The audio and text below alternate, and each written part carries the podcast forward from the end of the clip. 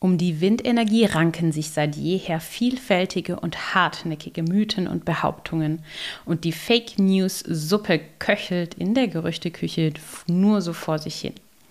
Manchmal kommen neue Gewürze hinzu und gleichzeitig sind die alten Zutaten schon so verkocht, dass man sie nur schwerlich herausfischen kann. Nichtsdestotrotz möchte ich heute drei Mythen aufgreifen und aufklären und hoffe, euch schmeckt's.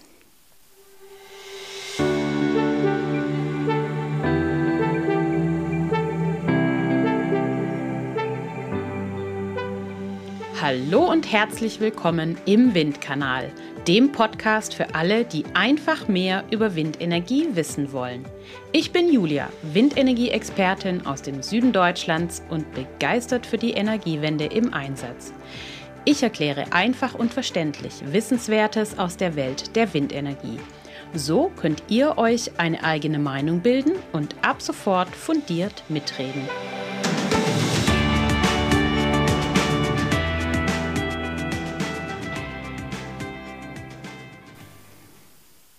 Mythos Nummer 1. Windenergieanlagen sind energetischer Unsinn.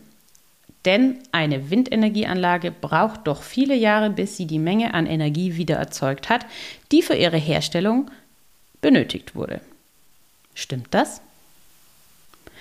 Die Agentur für erneuerbare Energien gibt an, dass eine Windenergieanlage an Land zwischen drei und sieben Monaten braucht, bis sie die Menge an Energie erzeugt hat, die zuvor für Herstellung, Transport und Baumaßnahmen eingesetzt worden sind.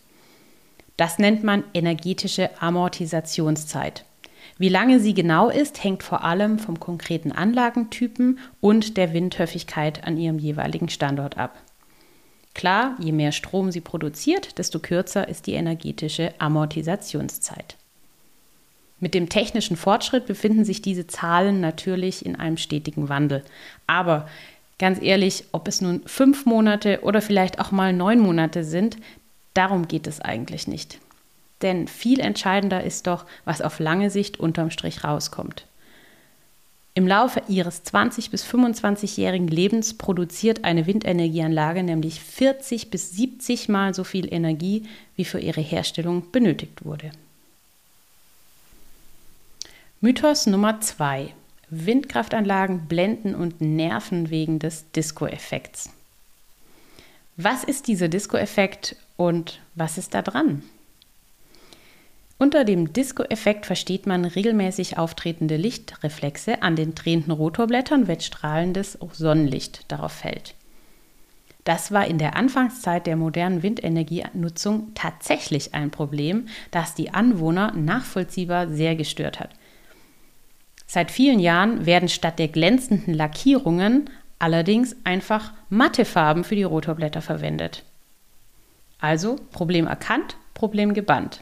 Der Disco-Effekt kann daher als quasi Jugendsünde der Windenergie eingestuft werden und gehört der Vergangenheit an. Interessanterweise hält sich dieser Mythos dennoch sehr hartnäckig. Mythos Nummer 3. Deutschland hat nicht genug Platz für Windparks, um sich mit Windenergie selbst zu 100 Prozent mit Strom versorgen zu können. Im Jahr 2000 lag der Anteil des Windstroms an der Bruttostromerzeugung bei 1,6 Prozent, also verschwindend gering. 20 Jahre später lag er schon bei knapp 24 Prozent. Das heißt, innerhalb von 20 Jahren hat er sich verzwölffacht. Und ganz einfach ausgedrückt, 2020 stammte ein Viertel des deutschen Stroms bereits aus Windenergieanlagen. Das Ganze hat übrigens auf weniger als einem Prozent der Fläche der Bundesrepublik Deutschland stattgefunden. Hinzu kommt, dass das vor 15 bis 20 Jahren noch vergleichsweise leistungsschwache Windenergieanlagen waren, mit nur etwa einem oder anderthalb Megawatt Leistung, was sich jetzt durch den technischen Fortschritt der letzten Jahre rasant gesteigert hat. Mittlerweile sind wir nämlich bei Windkraftanlagen an Land bei Generatoren mit einer Leistung von 4 bis 6 Megawatt angelangt. Das heißt, auf derselben Fläche kann eine neue Anlage ein Vielfaches an Strom produzieren. Der Bundesverband Windenergie hat berechnet, dass von diesem einen Prozent der Landesfläche im Jahr 2030 bereits knapp 40 Prozent Windstrom an der deutschen Bruttostromerzeugung stammen könnte. Verdoppelt man die Fläche auf 2% und bebaut sie mit modernster Anlagentechnik, könnte demnach die Windenergie über 90 Prozent der Bruttostromerzeugung liefern. Und das schon 2030. Theoretisch. Aus diesem Grund wird in vielen Bundesländern und auch auf Bundesebene das Flächenziel von 2% für Windenergie vorangetrieben. Gleichzeitig heißt das aber auch, 98% von Deutschland wären windkraftfrei. Natürlich muss man berücksichtigen, dass eine große Konkurrenz um Flächen besteht in unserem dicht besiedelten Deutschland. Jedoch erscheinen mir und auch vielen anderen 2% als Einsatz für ein klimaneutrales Land, was nun ja schon 2045 erreicht sein soll, als durchaus vertretbar. Der Mythos, es gebe nicht genug Platz oder Potenzial für eine Stromversorgung aus 100% erneuerbaren Energien, ist also falsch. Das waren nun drei der vielen gängigen Mythen, die sich um die Windenergie ranken.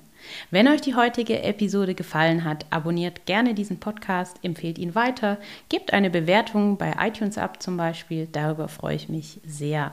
Schreibt mir auch gerne eine E-Mail an themenwunsch.derwindkanal.de und sagt mir, welche Themen euch besonders interessieren würden oder was ihr mir als Feedback mitgeben möchtet. Bitte beachtet dabei die Datenschutzhinweise auf der Website bzw. als Link in den Show Notes. Schön, dass ihr heute mit dabei wart. Bis zum nächsten Mal im Windkanal, eure Julia.